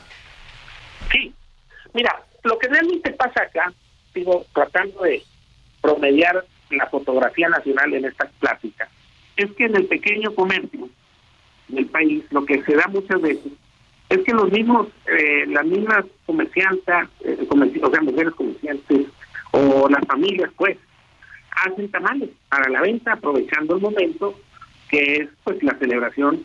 Es un es, es como el guacamole en el Super Bowl, si me lo permite extrapolar, no hay otro ejemplo ahorita, que es cuando más se vende tamales ahorita precisamente el día 2 de febrero, que es el cierre de la, del maratón Guadalupe Reyes Candelaria, ¿no? Viene asociado al monito de la rosca, al que le tocó el monito, pues le toca poner los tamales. El niño Dios. El niño Dios. Te van a regañar Cuauhtémoc. El niño Dios, dicen. dicen ah, nuestros amigos. El monito. el monito del niño Dios. Exacto. Ya lo perdón, pero es que es el... el, sí, sí, sí, sí. así es lo que conocemos todos. Sí, bueno. Y el punto es que la gente hace tamales a la venta y ese canal es el canal tradicional, es el canal de la colonia, es el canal de, del barrio y se aprovecha el momento y bueno, eh, se aprovecha el momento de la demanda tan alta que hay de este producto para vender, para complementar las ventas. El otro canal que hay es el de las franquicias. Aquellos, casi todo el país, hay algunas este, gentes que se han especializado en el tamal, les fue muy bien, lo le pusieron marca, lo registraron y luego pusieron negocios sucursales y ahí están los tamales de marca o de franquicia. Y por último, los tamales que venden, o que estos mismos tamales se venden, eh, unos hasta por elaboración propia en el canal moderno, en las tres principales cadenas de supermercados que tiene el país. Entonces son tres, tres maneras, pero la mala noticia de todo este asunto es que eh, la inflación pues no perdona nada, se hace presente con toda fuerza en todas las celebraciones o en toda la vida cotidiana de los mexicanos y el costo del tamal en el país se incrementó. Esa es la mala noticia con respecto al, al ¿Me ¿Subió mucho? Pues mira, te, lo voy a decir cómo va. El, el, eh, vamos a tomar como parámetro ese tamal que no te gusta, pero que es el de mayor demanda y consumo nacional para fines prácticos. que es el del centro del país, que es el tamal de maíz, o sea, en hoja de maíz, que le llaman tamal en, de salsa verde o, pues tamales verdes, ¿no? Que como bien dices, pues sabemos quiénes decimos, pues esto es pura masa con saltita, pero se le pone ahí crema, otras cosas, pero bueno. Un, tamal este tontito. un tamal grande. Un tamal tontito, diría mi mamá. bueno, es, este tamal que tiene mucha demanda y que pues, se vende bastante porque pues, es donde más población hay en el centro del país, tomándolo como referencia, ahí te van los precios. Ahorita este mal en el canal artesanal de barrio o de colonia este, está costando un promedio de 17 pesos. El año pasado costó 14 pesos. Es decir, 3 pesos de incremento. En el canal de franquicia, que es donde se vende con marca, que ya te lo venden de otra forma, en ese canal el tamal ha subido promedio 6 pesos. Y en el canal de las, del supermercado, el promedio del incremento, que hay que ver que los supermercados juegan con las ventas de coyuntura o de, o de momento como gancho, lo usan mucho de gancho para atraer a la gente. Bueno, ahí también se incrementó hasta en 4 pesos promedio. Entonces, el tamal del 22 al 23, ahora en la Candelaria, tuvo un incremento promedio entre un 22 a un 33%, dependiendo en dónde lo compres. Pero esto va a afectar definitivamente eh, el bolsillo de las familias que van a ir. Antes podías ir por un tambo completito y ahora vas medidito, ¿no? Dices, deme nada pues más cuatro tamalitos, tres tamalitos, ¿no? De eso. Es decir, bien lo dices, ahora vas con un espíritu contando chiles. Tienes que contar cuántos van a ir a la cena de la noche, pues va a venir Javier, su, familia, son tantos, acá son tantos, somos 12, dame 13 tamales, uno, porque siempre uno se come de más, pero ya por si, por si Cuauhtémoc pide otra. Oye, Cuauhtémoc, tenemos que hacer una pausa. ¿Nos, nos aguantas un minutito en la línea y volvemos contigo? Gracias. Con todo gusto.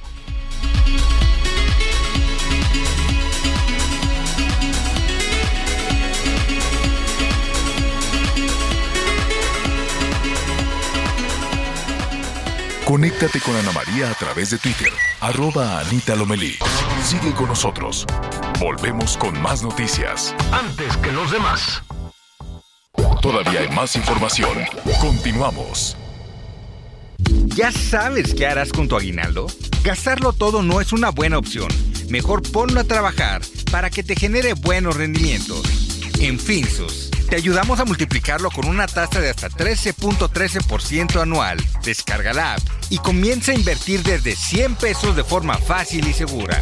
CAT nominal de 13.13%, CAT real de 7.49% antes de impuestos, tasa de rendimiento fija anual. Consulta términos y condiciones en www.finsus.mx.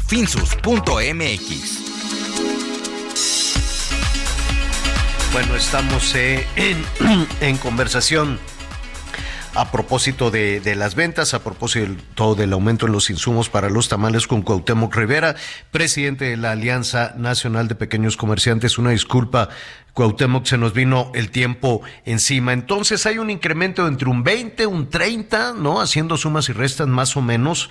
Este, pero eso está muy por arriba de de, de, de, lo que se reporta de inflación del 7, 7.8, 8% pon tú en, en los precios de la canasta básica, Cuauhtémoc.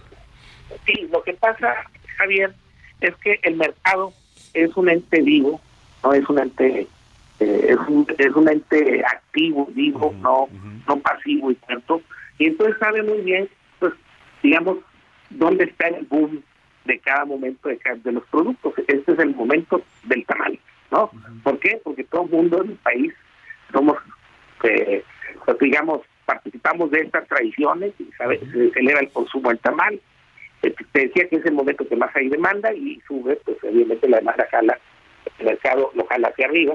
Y ahorita una reunión, ¿cómo se va a dar mucho esto? En casa, eh, muchas familias, la mayor parte de las familias de México va a aprovechar este esta este, este, esta celebración para hacerla en casa, el cuadro chico, un, núcleo de unas 10 personas promedio, y eh, lo que estamos viendo es que aún así, con los tamales, eh, dos este, refrescos grandes y, champurrado este, ahí, eh, digamos, tres litros de chapurrado, pues es una cifra que va a salir entre los, si vas a un, al mercado tradicional, te puede salir de 300 pesos por ahí, y si vas al, mercado de mayor este, altura, que es el caso de las franquicias, te puede llegar a costar hasta cerca de los mil pesos. Válgame Dios, y eso ya prorrateado los costos y vas y compras por, por digamos que por piezas.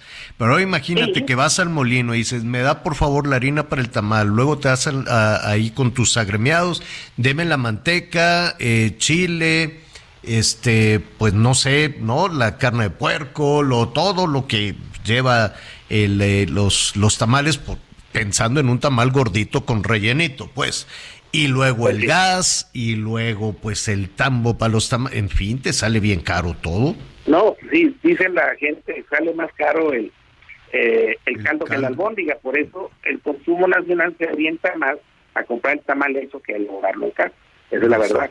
Y, pues y se vende así, y pues el maíz subió, la luz subió, el gas subió, la harina de este el, el transporte para ir y traer las cosas subió, todo justifica el hecho. Y pues la inflación definitivamente está eh, galopante, va en su va en su caballo y va fuerte. Y el mercado corre más rápido que la estadística del INEGI que va siempre atrás. Pues te agradecemos mucho esta conversación, Cuauhtémoc. Por cierto, este te buscaré más al rato para, para, sí, perdón, Anita, nada más para, para que veamos un poco, ¿no? Cómo, cómo se ve el panorama 2023 para tus, para tus eh, agremiados, ¿no? este, y, y, que veamos si los pequeños comerciantes tienen más trabas, menos trabas, ¿no? Las posibilidades de la ruta. Eh, la gente de pronto dice, pues como quiera pongo mi tiendita de abarrote y así la libramos. No, hombre, es una historia complicada. Perdón, Anita. No, es que le iba a decir que nos que Radio Pasillo nos informó que Cuauhtémoc Rivera se sacó varios muñequitos. Entonces, pues estaremos listos, atentos a los tamales. Pero lo que no te dijeron es que ando prófugo. Ándale, oye, que eso está de moda. Está muy bien. bueno, Cuauhtémoc, saludarte, Cuauhtémoc. Un abrazo y te buscaremos para, para hacer esa historia, ¿no? Muy bien. con todo gusto. Ándele pues. Gracias, es Cuauhtémoc Rivera presidente de la Alianza Nacional de Pequeños Comerciantes. Oiga, rápidamente, hay este bueno, antes de, ir a estos temas de fútbol, este, vamos contigo, Miguel. Muchas gracias, Javier. Y es que hay buenas noticias para la Ciudad de México y sobre todo para nuestros amigos en Álvaro Obregón, ya que el día de hoy, bueno, pues se siguieron entregando estas tarjetas del bienestar, sobre todo para los adultos mayores, que por cierto, bueno, pues ya tienen nada más y nada menos que cuatro mil ochocientos pesos en cada bimestre. El día de hoy, la secretaria de Bienestar, Ariadna Montiel Reyes, junto con el secretario de Inclusión y Bienestar Social del Gobierno de la Ciudad de México, Rigoberto Salgado, bueno, pues estuvieron entregando precisamente en esta, en esta demarcación.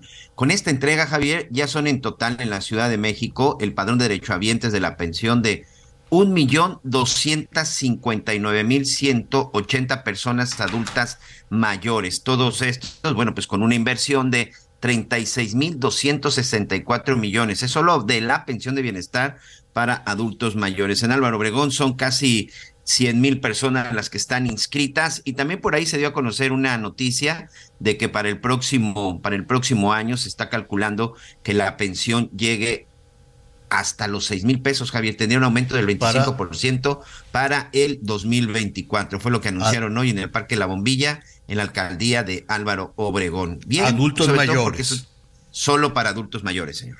Pues qué bueno, qué buena noticia, porque fíjate que sí, en el tema de adultos mayores, yo eh, realmente hasta impulsaría, qué bueno que, que se pueda aumentar esa situación, esa cantidad, porque después de tantos años de sacar adelante la familia de trabajo y en un país donde pues a determinada edad se acaban las oportunidades, siempre es importante estar pensando en los adultos mayores.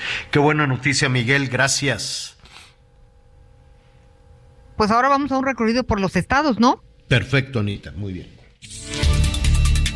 Ante el descenso de contagios de COVID-19, la Secretaría de Salud de Yucatán informó que a partir del próximo miércoles primero de febrero, el uso de cubrebocas será voluntario en el transporte público de la entidad, pero seguirá siendo obligatorio en hospitales, centros de salud y unidades médicas. No obstante, la dependencia estatal recomendó a manera de prevención continuar con esta medida en personas adultas mayores con comorbilidades que ponen en riesgo su salud o síntomas de alguna enfermedad respiratoria, así como acudir al médico en caso de presentar alguno de los síntomas asociados a la enfermedad. La Secretaría de Salud señaló que el cubrebocas ya no será obligatorio en el transporte público porque actualmente Yucatán presenta un panorama favorable en la pandemia con niveles bajos de contagios y hospitalizaciones. Agregó que decidieron tomar esta medida debido al importante avance en la vacunación contra esta enfermedad, lo que permite dar un paso más a la reactivación económica total.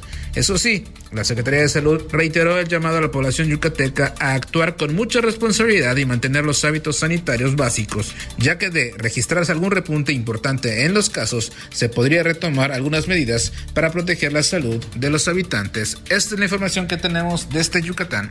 La feminista Wendy López Hernández inició una campaña para cambiar honoríficamente el nombre de algunas calles en la ciudad de Jalapa, la capital de Veracruz, con el objetivo de revalorizar a las mujeres que históricamente han destacado en distintos ámbitos o que han sido víctimas de la violencia machista.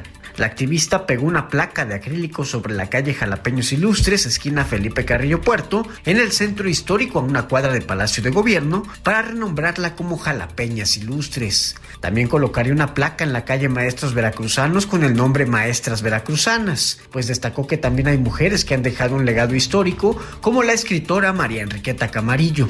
Wendy López invitó a todas las mujeres jalapeñas a que se sumen a la campaña para renombrar calles, colonias o cualquier sitio donde no se sienten identificadas. También enfatizó que en las calles seleccionadas podrían colocar los nombres de las mujeres que han sido víctimas de una desaparición forzada o feminicidio. Durante la protesta se desplegaron decenas de policías municipales y estatales, lo que la activista consideró un acto intimidatorio, pues a su juicio los elementos ocupan su tiempo en dicha concentración en lugar de atender las demandas de la población en materia de seguridad. Informó desde Veracruz Juan David Castilla. Bueno, muy bien. Eh, vamos, eh, vamos a ver cómo estamos con este, con este tema del fútbol. Pero antes, Miguelón, Anita, ¿qué creen? Me ganaron el carrito de la. Ya nos dimos cuenta, nos lo ganaron a todos. Felicidades. ¿Quién ganó, Miguelón? Sí, señor. Pues el carro se fue a Ixtapaluca.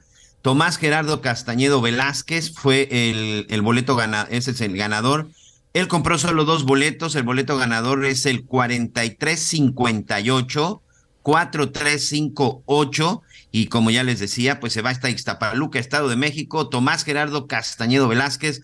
Muchas gracias, don Tomás, bendiciones y en verdad espero que le disfrute y sobre todo, bueno, pues que le deje grandes, grandes historias este auto nuevo. Claro. Muchas Qué gracias padre. y pues ahí está, señor. Pero fíjate que uno se queda con la satisfacción. Finalmente, bueno, compró dos boletos, pero esos dos boletos, o un boleto, o cien, o diez boletos, los que sea, independientemente de la oportunidad de ganarse el auto, van a cambiar la vida de tantas personas a través de las fundaciones, a través de la Fundación Grupo Andrade. Felicidades, felicidades por ese gesto. 100%. Felicidades, desde luego, por todo el trabajo que están realizando y vengan más rifas, desde luego, para tener más oportunidad de ayudar. Bueno, ¿qué está pasando? ¿Qué va a pasar con el, con el, eh, con el fútbol nacional después de, pues mira, ¿qué, te diré, Edgar? Vamos con Edgar Valero, nuestro compañero analista deportivo.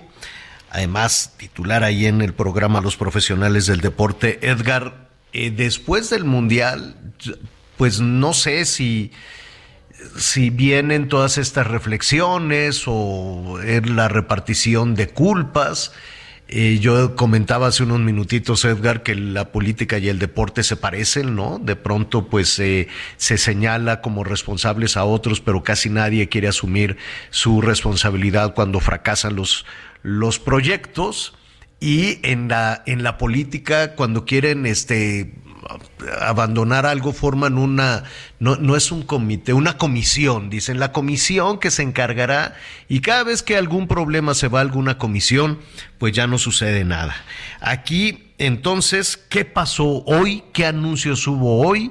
¿Qué perspectiva le ves al fútbol? Pues eh, Javier, te saludo con mucho gusto. Anita Miguel, ¿cómo están? Muy buenos días, amigos del auditorio.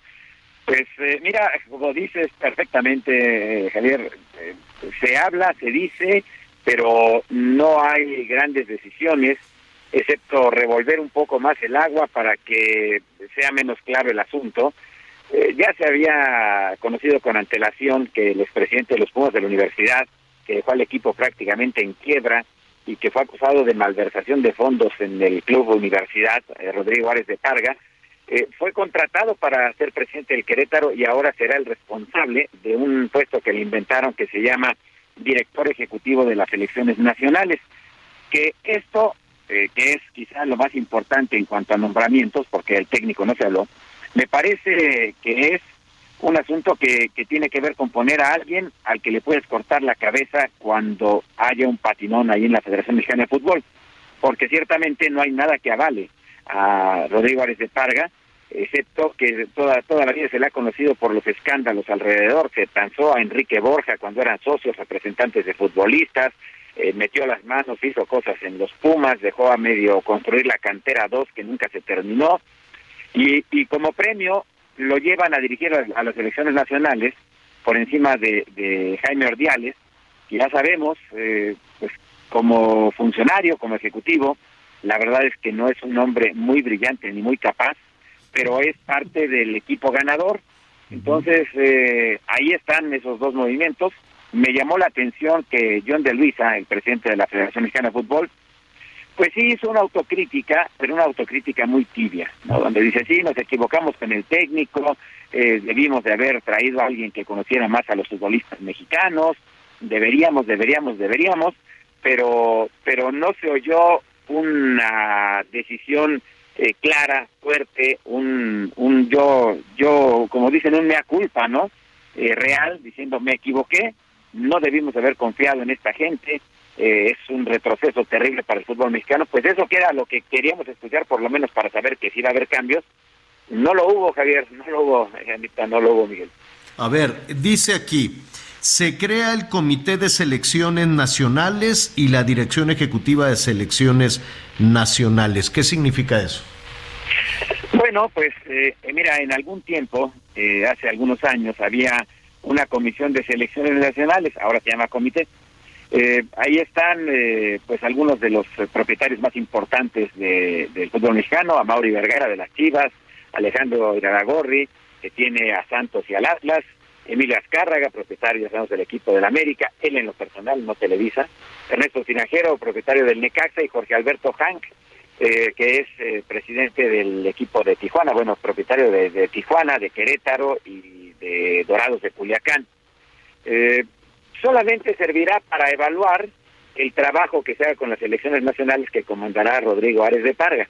Pero, eh, ¿sabes qué? E, este, este tipo de comités terminan por ser un desperdicio de tiempo para la gente, porque normalmente los verdaderos propietarios, los que acabo de mencionar, casi nunca están, eh, casi nunca participan, mandan a alguien que es el que hace el trabajo, y por esa razón eh, sigue sucediendo eh, cada vez que hay reunión lo mismo. O sea, no hay soluciones de peso, no hay respuestas de peso, no hay lo que le hace falta al fútbol mexicano, que es una verdadera transformación.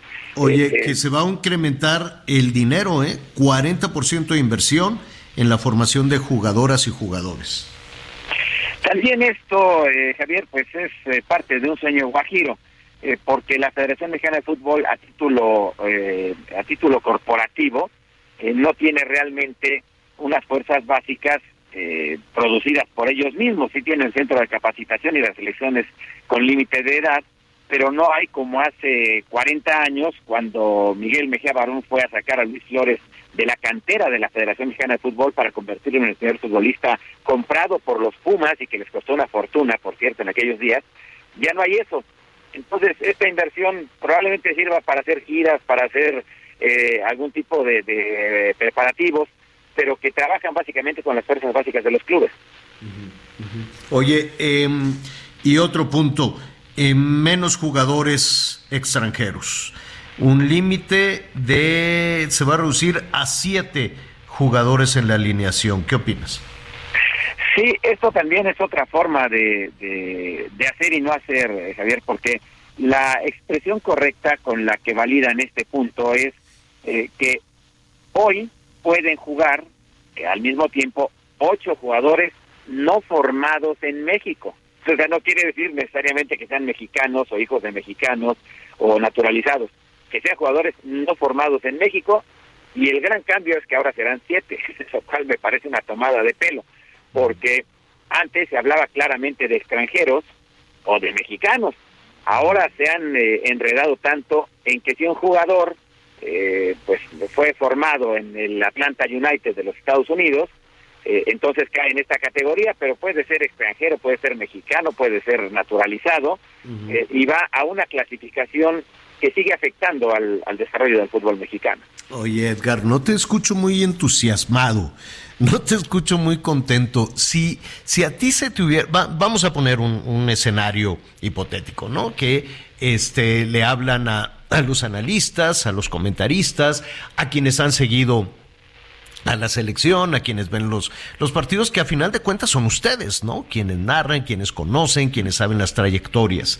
¿Qué hubieses eh, propuesto si, si a ti te dicen, oye Edgar, ¿qué, qué análisis, abuelo de pájaro desde luego, porque es un asunto mucho más serio que lleva más tiempo, este, y qué, cuál hubiese sido tu propuesta?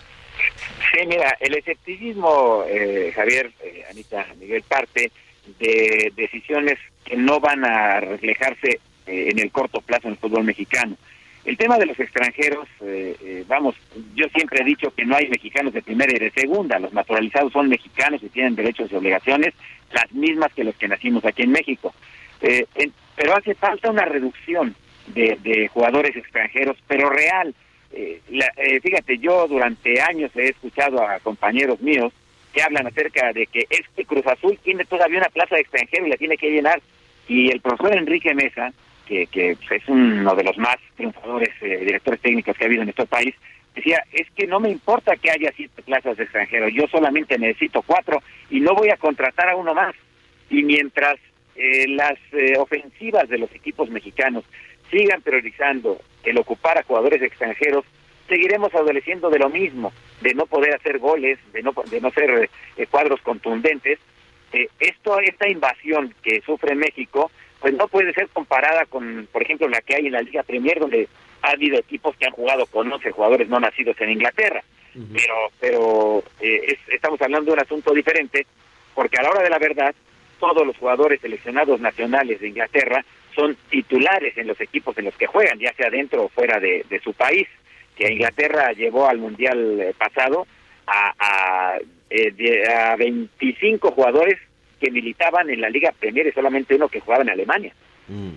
Bueno, pues allí están, esas son las medidas, esa es la Federación Mexicana de Fútbol lo que pone lo que pone sobre la mesa, habrá que tomarlo con cautela, ¿no? Habrá que, que ver. ¿No viste Edgar nada positivo, así nada de que ándale por ahí podría ser? Algo bonito.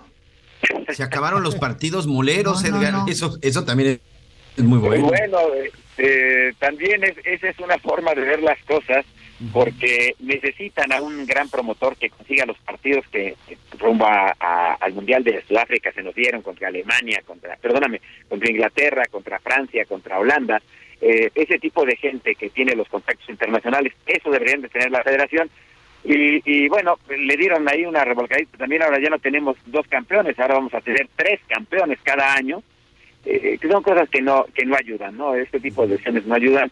Eh, yo espero con ansias, de verdad, la designación del director técnico de la selección mexicana, donde los puntos que enumera John de Luisa son los que estábamos esperando. Un director técnico que conozca a los jugadores, que sea líder, que, que se acople a, a los tiempos que vive el fútbol mexicano y que evidentemente sepa aprovechar las características eh, fisiológicas ¿Quién? que tiene el futbolista. Te, mexicano. te robo unos segunditos más. ¿Quién? ¿El Piojo Herrera? Pues yo me inclinaría así eh, por Miguel Herrera. eh, hay Perdón, una Miguel. Miguel Herrera. Eh, retiro, retiro lo del Piojo, perdón, perdón. Miguel Herrera, entonces. Miguel Herrera, sí, eh, eh, Javier, yo creo que es el técnico que en este momento puede ayudar a que se reinicie el proceso. Probablemente no sea él el que el, que definitivamente transformaría el fútbol mexicano, pero sí un hombre que puede ayudar a retomar las bases, a reiniciar y a echar a volar a esta selección que eh, tiene una gran responsabilidad en el 2026 con la organización de la Copa del Mundo. Bueno, Edgar, pues te agradecemos muchísimo. Este, no, no, no te escuchamos muy, muy contento. Este, pero bueno, ya estaremos retomando contigo cuál, ¿no? Ya con lo que hay. Ahora sí que con lo que hay, ¿qué se puede hacer? No solo rumbo al otro mundial, también para los torneos domésticos, ¿no? Para el fútbol nacional que tanto, tanto le deben a la afición, ¿no? ¿No crees?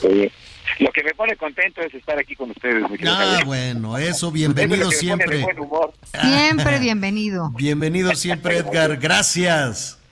A ustedes, gracias, muy buenos días. Un abrazo. Gracias. ¿Y tú, Miguelón, estás, te, no, digo, todavía definitivamente coincido con Edgar, él es el experto, pero yo estaba revisando lo que decía. Fíjate que Miquel Arriola no se le olvida que fue político y servidor público. Su presentación tenía muchas letras, muchos números.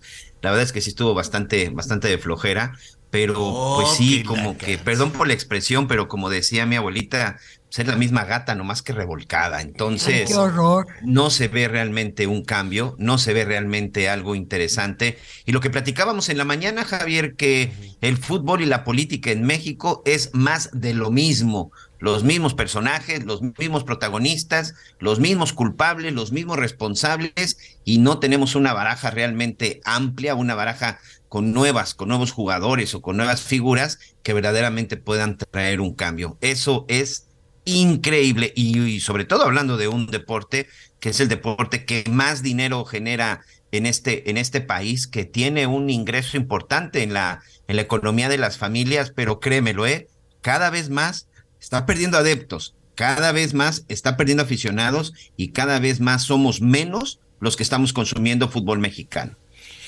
bueno, pues, ah, pues, em, pues ahí está, lo estaremos retomando. Está recién salida del horno la propuesta, vamos a dejar que se fríe un poquito y lo estaremos y lo estaremos platicando. Se nos agota el tiempo. Hoy continuó la pasarela de las eh, corcholatas en el eh, en la plenaria de senadores.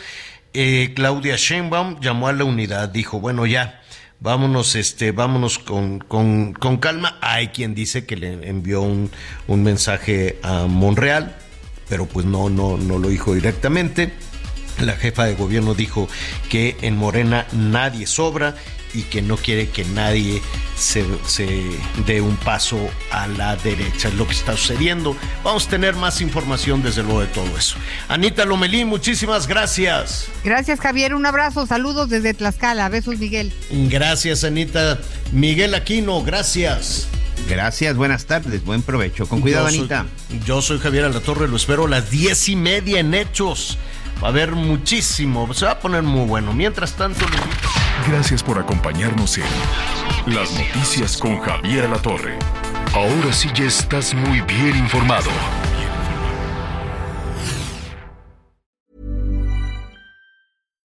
Hi, I'm Daniel, founder of Pretty Litter. Cats and cat owners deserve better than any old-fashioned litter. That's why I teamed up with scientists and veterinarians to create Pretty Litter. Its innovative crystal formula has superior odor control and weighs up to 80% less than clay litter.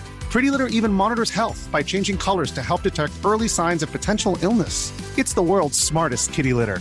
Go to prettylitter.com and use code ACAST for 20% off your first order and a free cat toy. Terms and conditions apply. See site for details.